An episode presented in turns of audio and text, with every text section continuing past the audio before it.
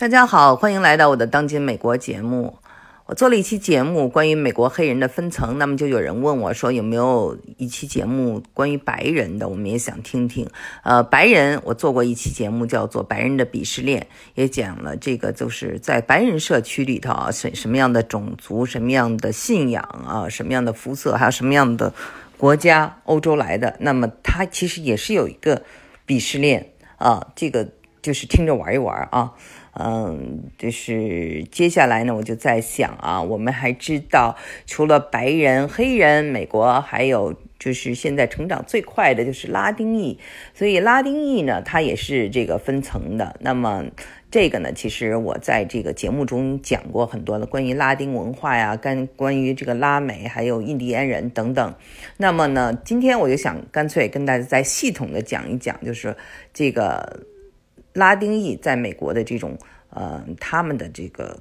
呃，人和人怎么个不一样法哈？呃，真的，其实拉丁裔的这个长相，从长相他们的这个差别就很大。首先呢，就是有非常纯种的这种拉丁裔啊，他们是呃欧洲的这种血液，没有跟其他的血液混血，就看着非常的白。那么我们知道，就是在拉丁。拉美国家很多的这种政府啊、高层啊，都是被这样的人所统治的。然后，那有很大一部分就是混血，就是呃，嗯，印印第安人啊、土著人跟这个白人的混血，这个是我们看到最多的啊。他们的头发是黑黑的，眼睛黑黑的，但是长的鼻子是很高的。嗯，那么还有的就是这种啊，就是呃土著啊，不管是呃玛雅人还是嗯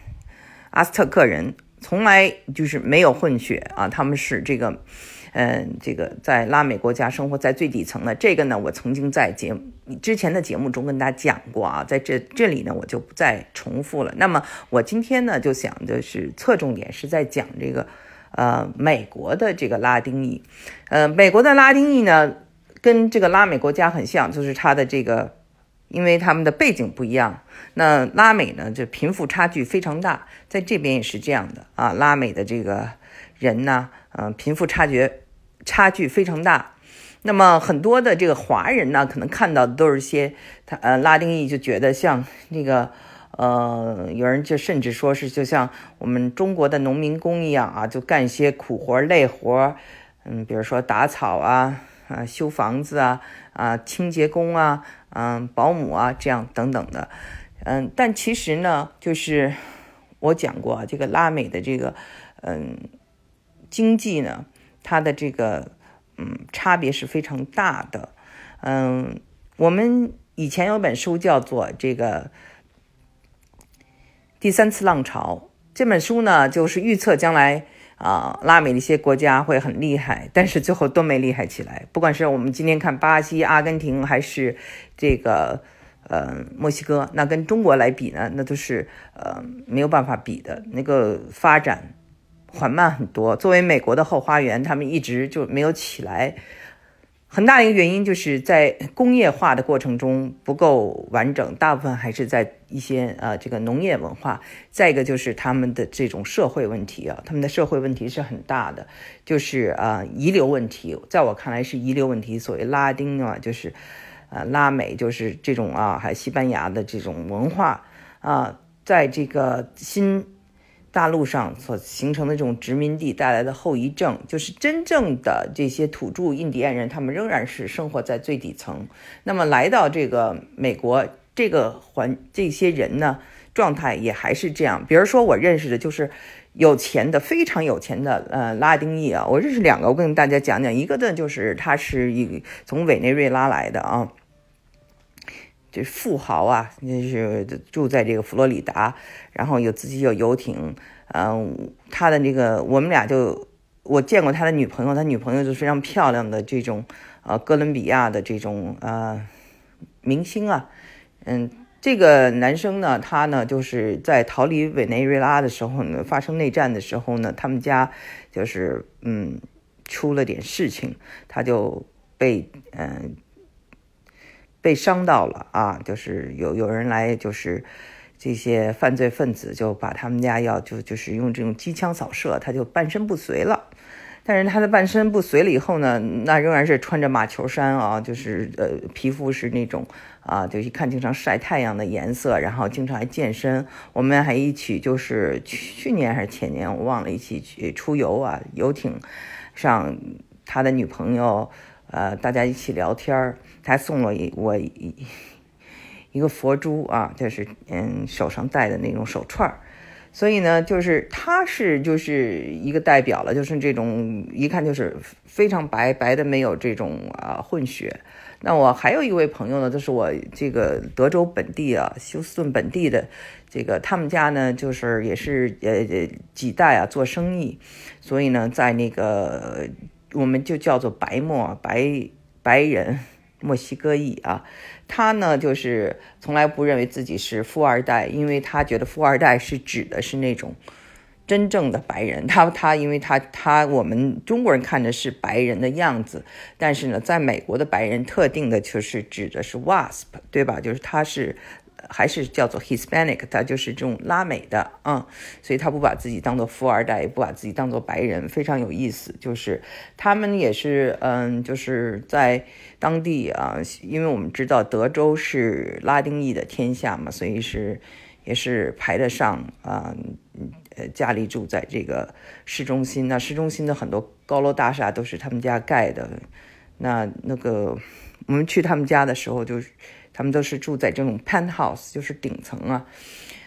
然后所有的车，你想象的车，从法拉利到保时捷，各式各样的车啊都有。嗯，就像一个车展一样。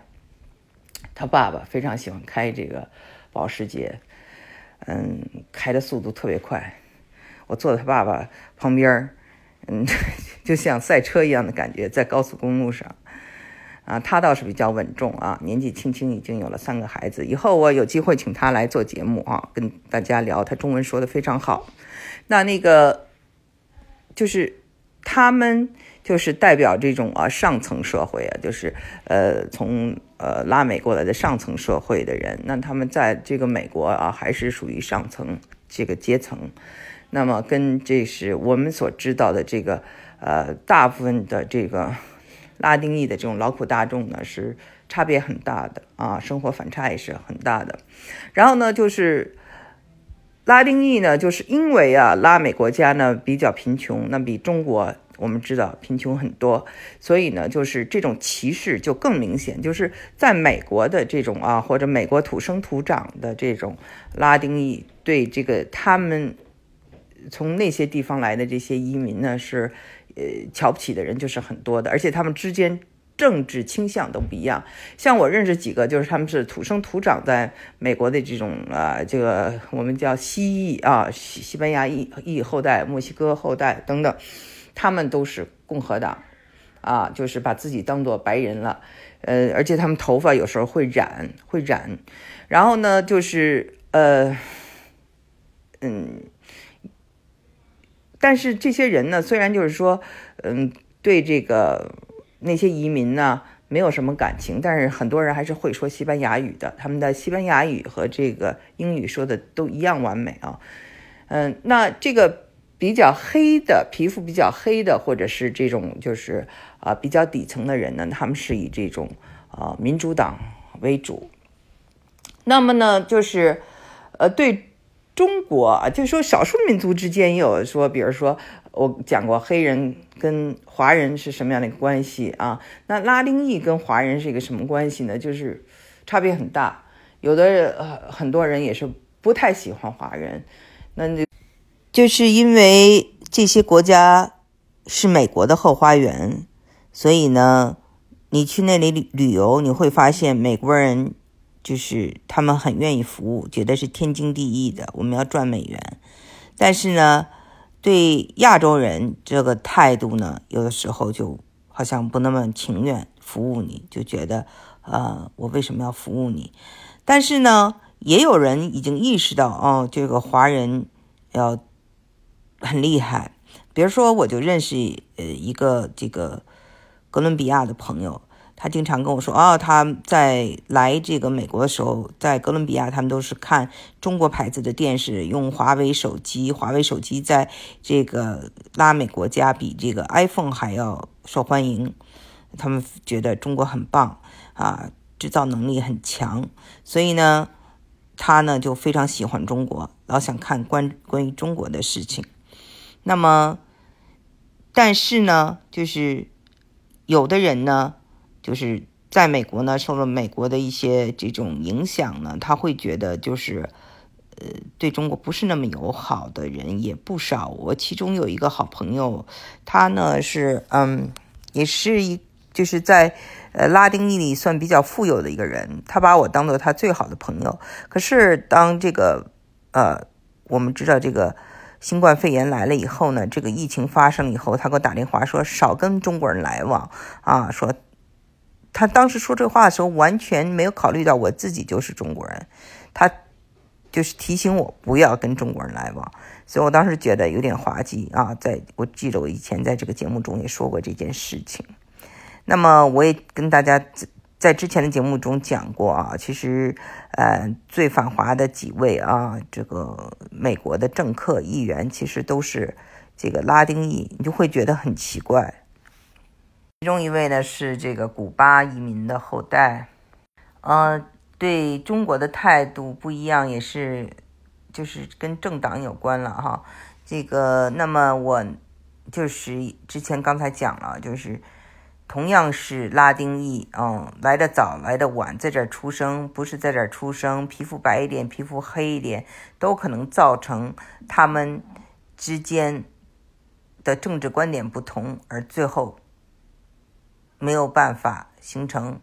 呃，这个一股绳儿，也不是很团结。呃，拉丁裔不是很团结。比如说这个，呃，跟我帮我工作的这个修房子的这个，呃，这些建筑工人啊，有的就是从这个萨尔瓦多呀，或者一些其他地方来的，他们就很瞧不上这个墨西哥人，就。类似这样的啊，地域歧视也是存在的。还有一个就是特别有意思，就是我有一个朋友，他呢，这个夫妻俩离婚了，两这对夫妻都是拉丁裔。那么呢，这个男的呢，因为是从小在美国长大，不说一呃这个不学习任何的这种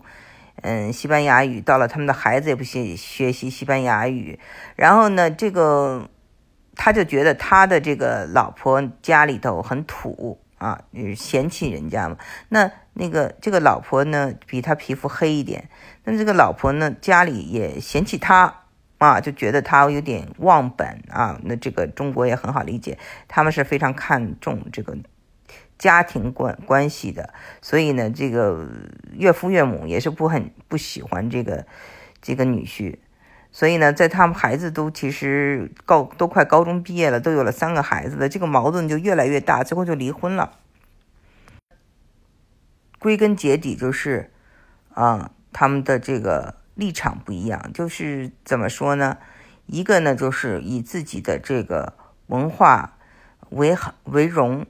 他觉得，嗯，我们在家就要说西班牙语，我们还要保持我们的这种大家庭，我们的这种生活习惯。但是呢，呃，这位呢，就是这个，这是这个这个女方，这个男方呢，他就是完全啊，这个已经呃美国化了，英文叫做 whitewashed，就是也不说这个，也不会说西班牙语啊，嗯，除了他的姓儿，你可以看出来，他是一个。这个西班牙裔之外呢，他其他的做派都已经就是，嗯，没有什么那个文化上的一些呃痕迹了。